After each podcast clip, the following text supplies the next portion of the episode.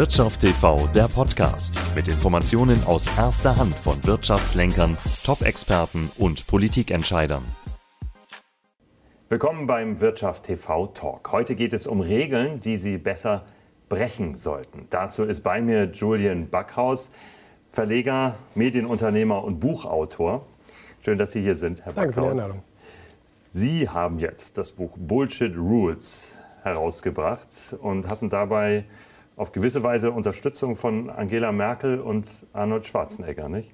Naja, zumindest hat ähm, die Begegnung mit Arnold Schwarzenegger in München mich darauf gebracht, so ein Buch zu schreiben, weil eine seiner sechs großen Erfolgsregeln ist ja, bricht die Regeln.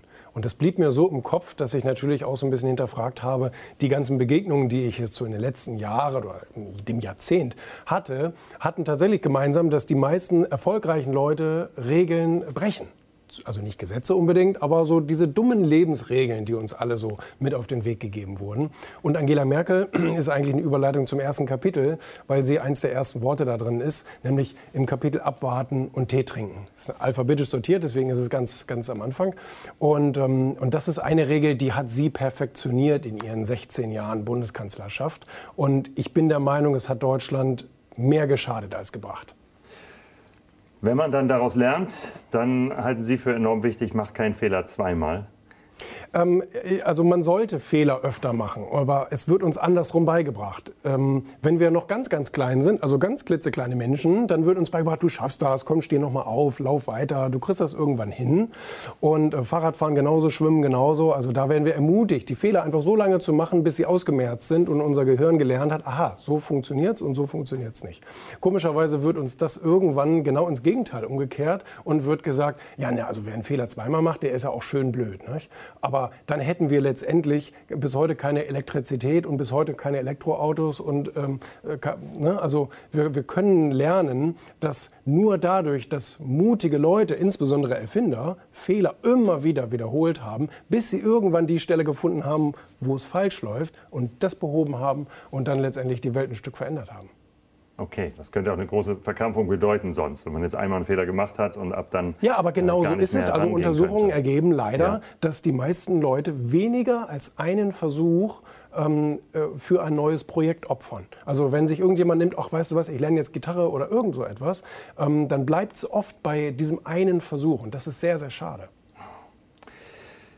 Was dann sich leicht sagen lässt, finde ich, aber doch schwer in der Praxis umzusetzen ist, ist beispielsweise, also es sind ja 50 Regeln in dem Buch, wir haben uns jetzt mal drei rausgenommen, dabei sei zur rechten Zeit am rechten Ort. Das muss man aber auch erstmal erkennen, was es ist, nicht der rechte Ort. Das unterstellt man ja insbesondere Unternehmern oder irgendwelchen anderen Leuten, die, die als Glückspilz gelten, dass sie einfach nur zur richtigen Zeit am richtigen Ort waren und deswegen haben sie das iPhone erfunden oder deswegen haben sie eine Bank gegründet oder wie auch immer. Das ist natürlich, also falscher könnte es nicht sein. Weil gerade erfolgreiche Leute waren viel, viel öfter zur falschen Zeit am falschen Ort. Sie haben sich nur nie erlaubt, eben, da kommen wir wieder auf, auf die alte Regel zurück, ähm, sie haben sich eben nur nicht erlaubt, so schnell aufzugeben. Sie haben einfach so lange ähm, weiter versucht, Leute kennengelernt, rausgegangen, ihre Präsentation gehalten oder wie auch immer, bis irgendwann dann auch der Richtige war. Und dann waren sie tatsächlich zur richtigen Zeit am richtigen Ort, als dann zum Beispiel, ich, ich äh, sage jetzt einfach mal Steve Jobs, den genau den richtigen Designer für das iPhone gefunden hat. Aber er hat davor wahrscheinlich auch 500 andere Leute kennengelernt, die eben nichts waren. Das heißt, äh, als Klammer wahrscheinlich um die gesamten 50 Bullshit-Rules, also 50 Regeln, die sie brechen müssen, um Erfolg zu haben, gehört dann aber in jedem Fall hauptsächlich Mut dazu, oder? Definitiv. Mut brauchen wir eben, wenn wir etwas vielleicht Ungewisses oder noch vorher nicht Gekanntes tun. Etwas, wo wir sagen, das ist neues Terrain für mich, da fühle ich mich nicht sicher. Ich weiß auch nicht, was dabei rauskommt, wenn ich jetzt dieses Projekt angehe. Dass wir eben trotzdem diesen, diesen Mut aufbringen, es zu tun, auch wenn wir es noch nicht können. Weil sonst können wir uns ziemlich sicher sein, sind wir schon von Anfang an gescheitert.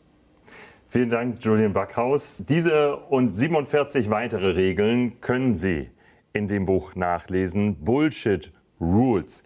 50 Regeln, die Sie brechen müssen, um Erfolg zu haben.